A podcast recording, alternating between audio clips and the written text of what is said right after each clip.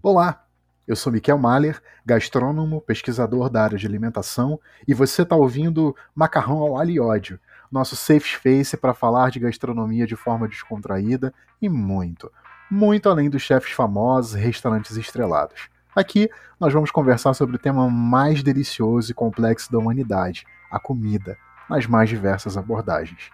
Se animou? Então bora comigo, porque a cozinha é a nossa primeira parada.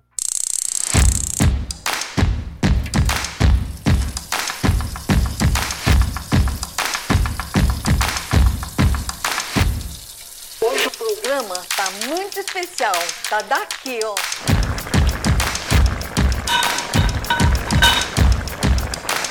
Bora!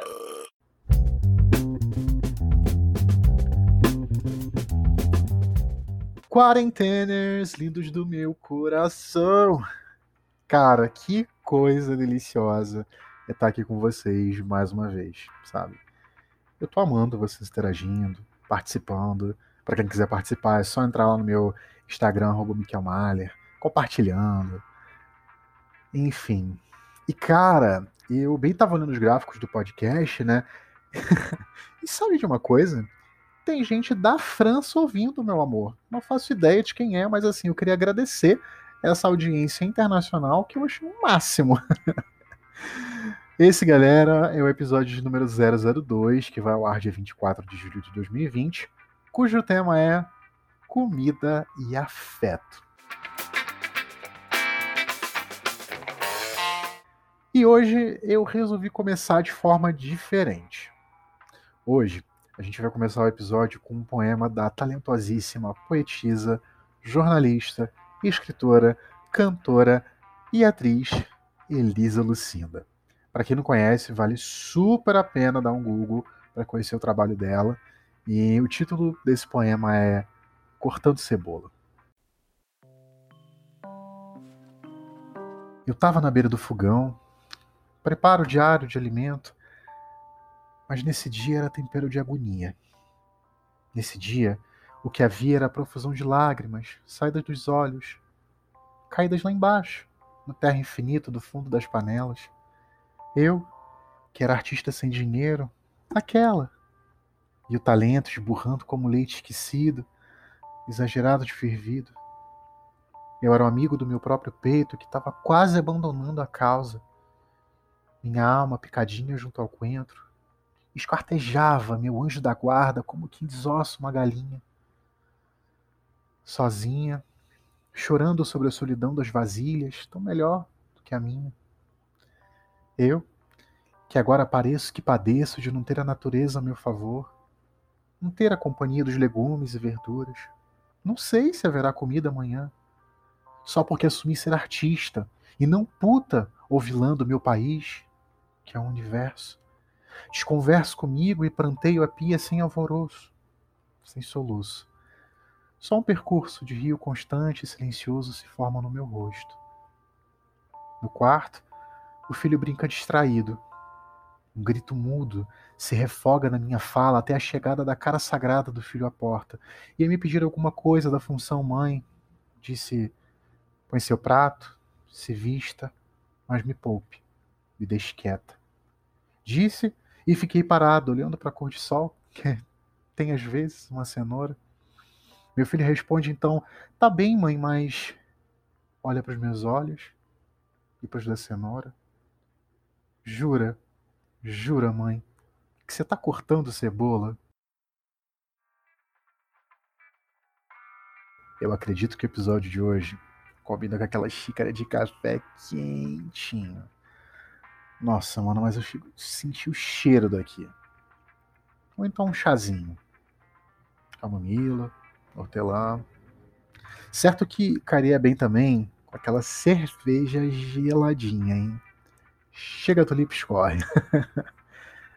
Mas eu acho que eu tô com vontade de doce. Então, quem sabe um pudim? Mais lisinho ou com furinho? Não sei. Mas com aquela calda deliciosa escorrendo. Ai, ou quem sabe aquele bolo de milho fofinho com goiabada. Será que eu tô com vontade de coisa salgada? Já sei. Um belo prato de feijão e arroz. Mas não é qualquer feijão e arroz, não. É aquele fresquinho. Sabe, aquele feijão temperado com alho e louro, que tu nem chega na cozinha, o cheiro do refogado já, já tá fazendo tu salivar. E o arroz, claro, aquele bem soltinho, feito com cebola e alho. Nossa, mano. Eu tenho certeza que alguma dessas comidas, se não todas elas, fazem parte do imaginário afetivo de muito brasileiro por aí.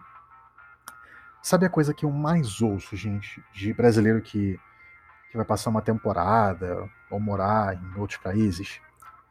Que saudade do arroz com feijão. Que saudade do pão francês na chapa, ou aquele pingado na padaria. Que saudade de uma coxinha. Falar de comida e afeto é entender, sei lá, o escondidinho de aipim com carne seca tá na mesma proporção das arepas para os colombianos, ou das tortilhas para os mexicanos, ou do badenjo para os argelinos. Entender, gente, que essa ou aquela comida, elas fazem fazem parte é, de uma construção de identidade essa construção de afetividade, identidade, memória, tudo isso através da comida e de todo o processo no seu entorno, obviamente, pode ser visto em uma escala macro e micro, sabe? Desde a ideia de nação até chegar na ideia de indivíduo. E, e, e por que, que a gente vai falar disso hoje? Justamente porque no episódio passado a gente falou desse retorno né, para a cozinha doméstica. E vai ser nessa cozinha doméstica que boa parte desse processo de identidade e memória, individual e coletiva, vai acontecer. A comida, então, ela se configura como o elo de identificação de um determinado grupo social, sociedade. É, é bacana a gente entender que a alimentação humana é muito, muito mais do que o fator biológico, sabe? É, digamos que é um, é um ato social e cultural cheio de simbolismos. Eu ainda não tinha comentado, mas antes de fazer gastronomia, eu cursei dois anos e meio de nutrição. Uma experiência dolorosa. Porque eu não sou da área de saúde, né? Então, imagina, eu quase morri tendo que cursar anatomia. Beijo, Thelma, Thelma Saraiva, professora maravilhosa de anatomia, que super me ajudou nesse processo para não morrer vendo corpos. Mas essa, essa passada né, que eu dei em nutrição me deu uma bagagem muito interessante para chegar em gastronomia, assim. E eu cheguei. Eu acho que eu cheguei bem diferente dos, dos meus colegas, né? E, e uma diferença crucial, assim, de terminologia que eu reparei entre os dois, né, é que o nutricionista é, ele usa a palavra alimento o tempo todo. E a galera de gastronomia, os gastrônomos, os estudantes, utilizam a palavra comida. É, eventualmente, é óbvio que o significado ele vai, vai se misturando, né? as palavras têm disso, mas eu entendo é, o alimento como, como aquilo que tem o intuito de saciar a uma fome biológica, ou seja, que vai oferecer vitamina, carboidrato, lipídio, uh, sei lá, Agora, quando eu falo de comida, eu estou falando de um alimento ou uma série de alimentos que sofreram ação cultural por parte do ser humano. Então, assim, eu, Miquel, raramente utilizo a palavra alimento, porque o meu objeto de estudo, né, aquilo que, que, que eu trato, é, sempre é de algo que carrega consigo cultura, história, memória, afetividade, sabe? Uma coisa é, é o trigo, o ovo, o fermento. Outra coisa é a cuca de banana da avó Graça, sabe?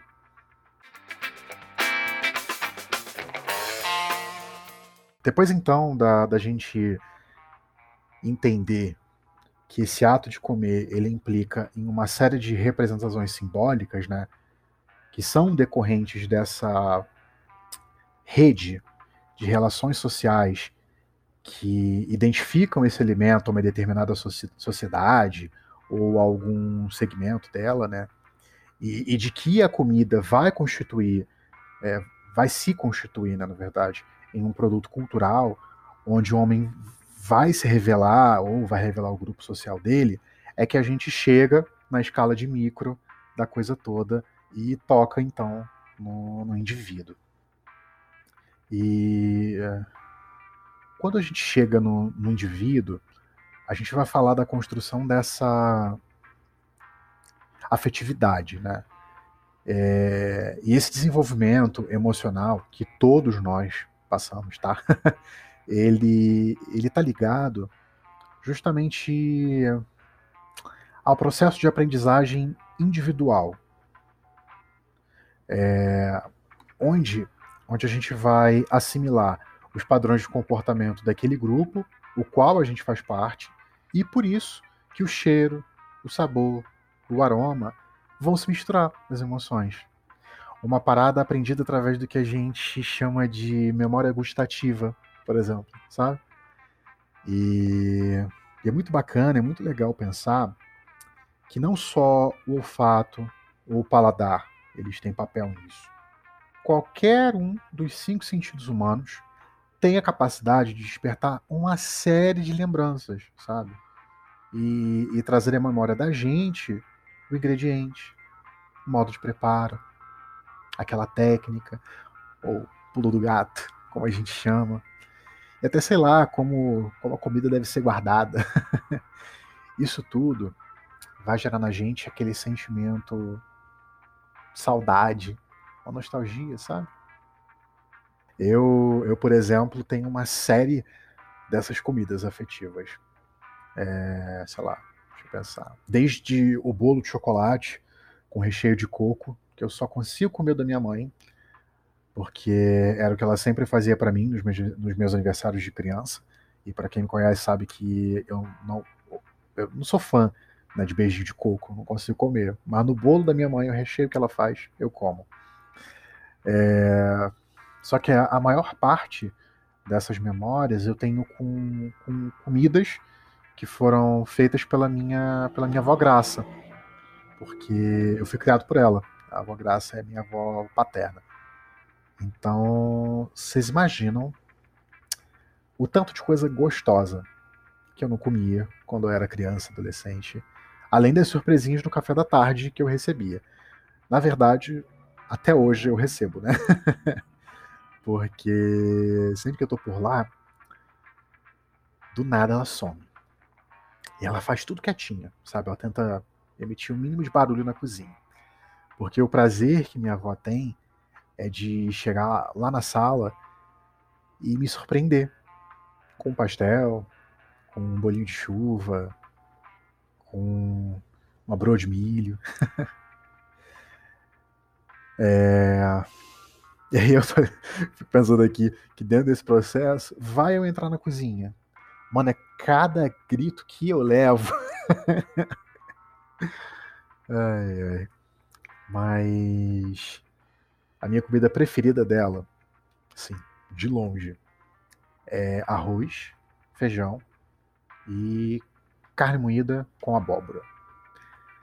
É muito simples, mas é divino. Só de falar, bate aquela saudade, né? Nesse período a gente tá super sensível, né? Meu Deus. um outro exemplo muito bacana que, que infelizmente desse a gente acabou ficando órfão, né? Era a farofa natalina da minha falecida bisavó. Gente, sério. uma das melhores farofas do mundo. E assim, eu digo isso depois de provar farinha do norte, do nordeste e daqui do sudeste. Nunca provei farinhas produzidas no centro-oeste e no sul do Brasil. Estou aí aberto, amigos, podem me mandar. Mas a gente ficava ansioso, sabe, para reunir uma parte de, da família na época do Natal, porque, mano, era um evento comer a farofa. E é uma coisa muito legal, minhas primas, né, se estiverem ouvindo, vão concordar comigo, é que tinha toda uma mística por trás dessa farofa. Porque ela só tinha o gostinho que a gente gostava, esperava, no Natal.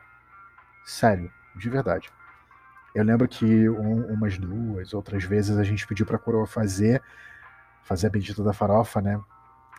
Fora do período do, do Natal. Ficava boa mas não era a farofa do Natal. Sabe? Muito curioso isso. É, eu sempre lembro disso com muito carinho. Outro, outro ponto que dessa coisa né, da afetividade no, no ato de comer que sempre me encanta é na relação é, da mãe que, que alimenta né, a, a criança no peito. Mano, Ali não é só leite para fazer o corpo da criança ficar mais forte. É de uma profundidade esse ato, sabe? Cheio de amor, carinho.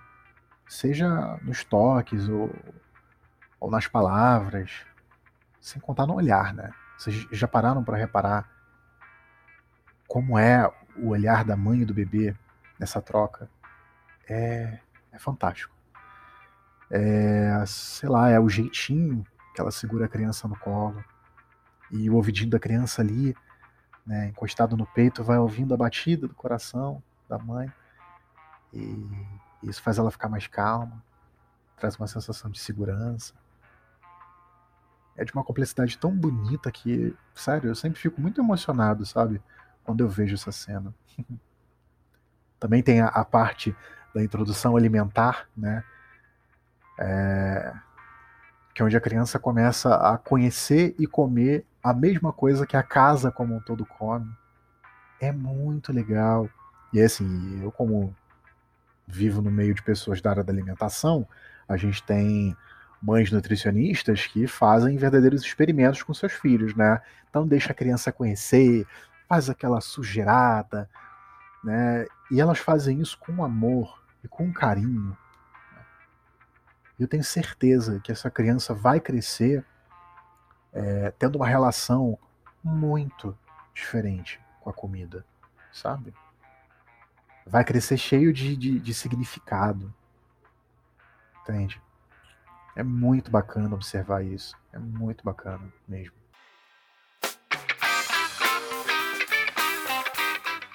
É, me recordo também aqui da época que, que o termo comfort food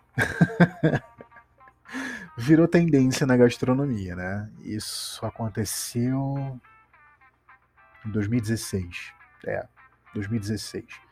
E durou bem uns três anos, assim. Foi, chegou agora aqui, em 2019 ainda, mas com bem menos força. É, começou justamente com, com essa coisa toda, né? De, de reaproximar-se da cozinha doméstica e tal. Isso porque, assim, para quem não sabe, a gastronomia passa por uma série de ondas, né? E geralmente essas ondas são marcadas por, por aspectos sociais, econômicos. Eu lembro claramente de um momento no Brasil é, onde a gente basicamente ia para pizzaria ou churrascaria.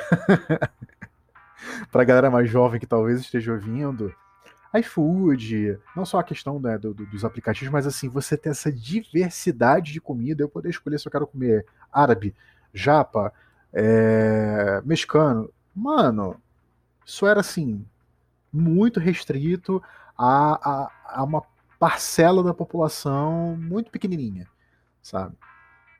E, e, desde que houve assim uma certa mudança, né, na conformação e acesso da, da das classes brasileiras, uma série de coisas é, começaram a chegar aqui no Brasil. Né? Enfim, é, voltando ao comfort food. E, e, ele caiu na boca do povo e todo mundo só falava disso. É, provavelmente vocês perceberam, né? Então a gente tinha isso, sei lá, programas de televisão, jornalismo, é, sério, programas de entrevista, os programas né, culinaristas, culinários mesmo, enfim. E, e o conceito é o mesmo que a gente falou por aqui, né? Então a gente entendeu de alguma forma que é um processo que passa pelo individual, né? pelo, pelo espectro individual. Mas não demorou muito para uma galera começar a vender comfort food por aí. E mano, eu sempre ficava, ué, mas como é que eles vão vender uma comida afetiva se quem vai comprar nunca teve contato com a comida desse cara? Sabe? Porque, porque assim, você pode ter uma comida afetiva de um restaurante, é óbvio, é óbvio. Sei lá, você ia nesse restaurante quando você era criança e a cada 15 dias ou toda semana você ia, você amava a lasanha do restaurante X, Y, Z. Mas, mano, é um processo individual seu. Não tem como vender isso. Sabe por quê? Porque a lasanha desse restaurante, para você, tinha toda uma questão, toda uma história, mas pro outro era só mais uma lasanha, sabe? E. Ai, eu lembro que em 2017, 2018, eu não.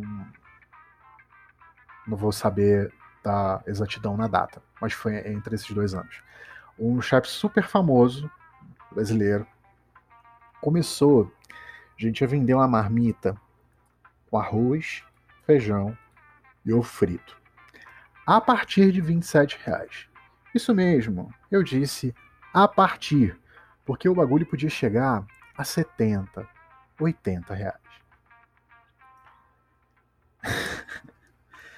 quando, quando eu paro para analisar né, e, e, obviamente, comparar essas coisas todas, né?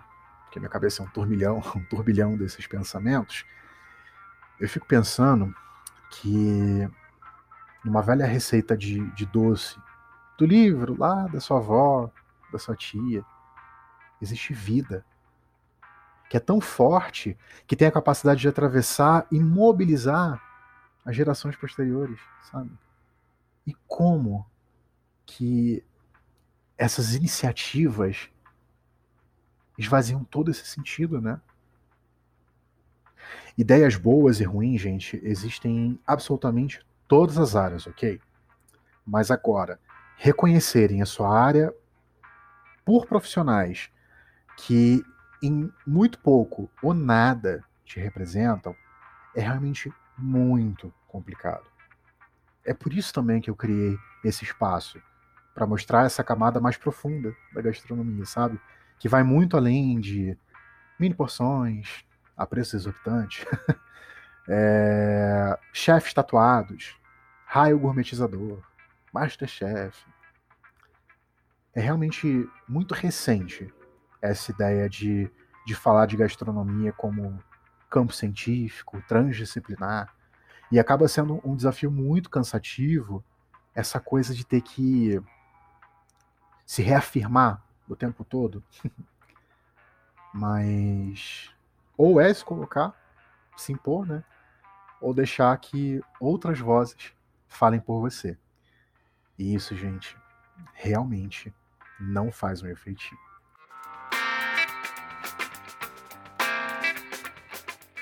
Falar dessa comida associada à afetividade é super importante dentro da gastronomia, principalmente, né? mas também na, nas outras linhas né, de estudos da alimentação humana, porque isso vai dar pano de fundo para a construção e identificação de muitas subjetividades que, que essa alimentação humana em questão né, tá cheia, sabe?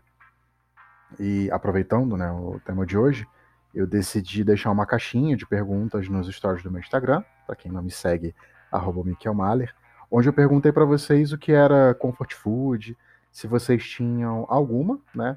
E caso sim, qual qual era essa comfort food ou comida afetiva, né? Enfim. Como de costume, eu também deixei o direct livre para receber os relatos e tal. E, e, assim, gente, eu me amarro, né, nessa interação, essa interação da galera e tal, porque eu entendo que essa interação sempre dá conta de enriquecer o episódio, né? Sempre é um complemento de tudo aquilo que, que eu fui falando. E antes de falar efetivamente sobre as comidas, né, que, que a galera relatou, me chamou muita atenção a presença, assim, na maioria das vezes, da comida, né, é, seguida da expressão da minha avó, da minha mãe, da minha tia, sabe?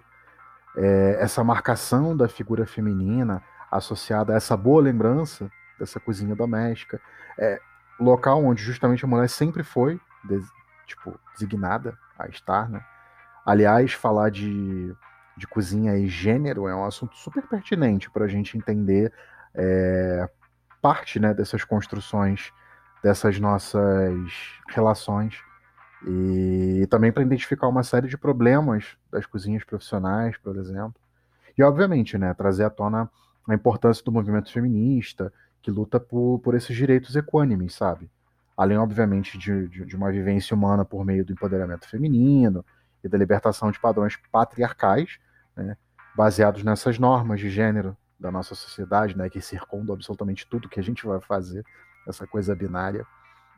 Mas, enfim, isso é um assunto para gente conversar em outro episódio. e, obviamente, com participações de convidados mais que especiais. é, vamos lá, então. Acho que eu vou começar aqui com, com um relato que muito me toca. Porque, ele, ele me lembra muito do caso da minha bisavó, né, com a farofa, que eu comentei agora há pouco, sabe?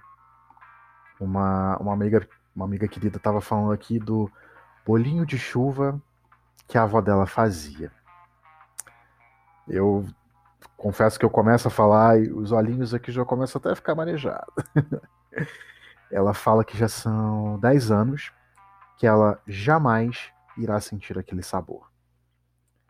Ela segue aqui comentando né, que além da massa do bolinho, tinha todo o ritual de reunir a família enquanto a avó dela estava lá fritando. Né? Fora que, que eles sempre queriam roubar a massa crua para comer. e cara, essa coisa de comer massa crua é tão presente né, na memória do brasileiro. Eu fico realmente me perguntando se em outros países existem esse, existe esse costume. Acho que para além de costume, na realidade, né, esse prazer que a gente tem. Eu ia falar criança, mas tem muito adulto por aí, né? Que resiste a uma vasilha, por exemplo, com raspa de massa de bolo de chocolate, na verdade. É, e essa amiga fala que se emociona sempre, é, que vai comentar sobre esse assunto, né? E que nunca mais conseguiu comer um bolinho de chuva da mesma forma. E finaliza o relato dizendo: nunca teve o mesmo sabor. E, mano, eu sou muito manteiga, então assim. eu tenho que ficar me segurando muito nesses episódios que vão falar sobre essas coisas afetivas, né? Porque Prometo não chorar. Mentira, não prometo não. eu acho que analisando né, esse relato dela, é, como ele dá conta né, de, de levar pra gente tudo aquilo que eu falei né, hoje durante o episódio, sobre essa construção, essa memória, essa afetividade, essa comensalidade. Olha o poder da comida aí, minha gente. Bom, seguindo aqui nas respostas. Hum, ó, teve gente dizendo que comfort food é a comida que faz lembrar de algo. Pois é, né? Esse conceito de, de lembrança é bacana de comentar também, porque, porque nem sempre é uma lembrança boa. Né? Essas comidas acessam dores, acessam lágrimas, momentos de angústia, outros de solidão. Faz a conexão, né, com, com o poema com o poema da Elisa que eu falei no início, né? É, ela tá ali no cenário da cozinha doméstica, enquanto que enquanto cozinhava, né, a, a comida do cotidiano, ela refletia. É, ela refletia essa mulher preta, refletia ser artista, refletia não ter dinheiro. Ela ia passeando, sabe, pelas angústias do dia a dia, enquanto observava a cor de sol que tem às vezes uma cenoura. Mistura as lágrimas de preocupação com as lágrimas da cebola. E quantos de nós, né, já não tivemos nossos momentos reflexivos olhando para o macarrão ali, naquela água borbulhante? Ou sei lá, observando enquanto o alho ali no fundo da panela vai murchando, mudando de cor, ficando douradinho. Ou mesmo se a gente já não aproveitou, né? As lágrimas da cebola para misturar as lágrimas né, da, das angústias do dia, sabe? Todo esse cenário da cozinha doméstica tem uma capacidade enorme de, de, de revelar a gente, né?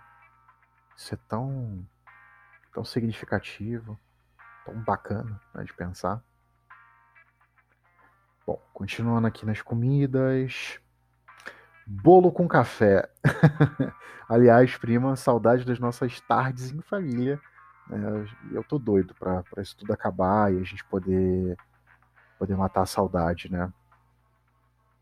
A gente lá em Petrópolis é a mesma família, né? Que eu sempre que eu fiz o relato sobre a sobre Natal, a gente tem o hábito de em alguns domingos, quinzenalmente, às vezes acontece né, semanalmente, da gente ir para casa, né, dessa minha tia, a mãe dessa prima que fez esse comentário.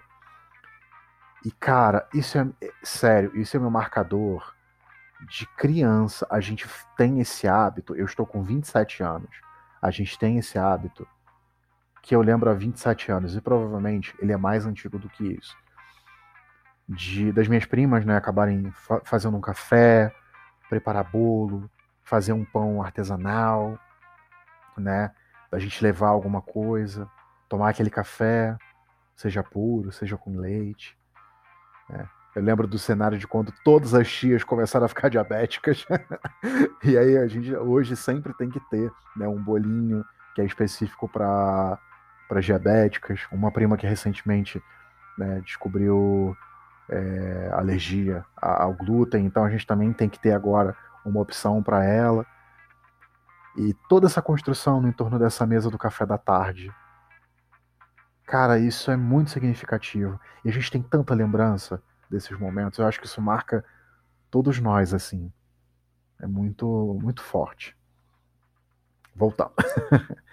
Purê de batata, e outra aqui falando de purê de abóbora. Ambos com frango, seja da avó, da mãe. Tem outra aqui falando do sorvete. Gente, eu amo sorvete também. Dobradinha com joelho. Nossa, que delícia. Sururu. Olha o regionalismo, né, minha gente? Pô.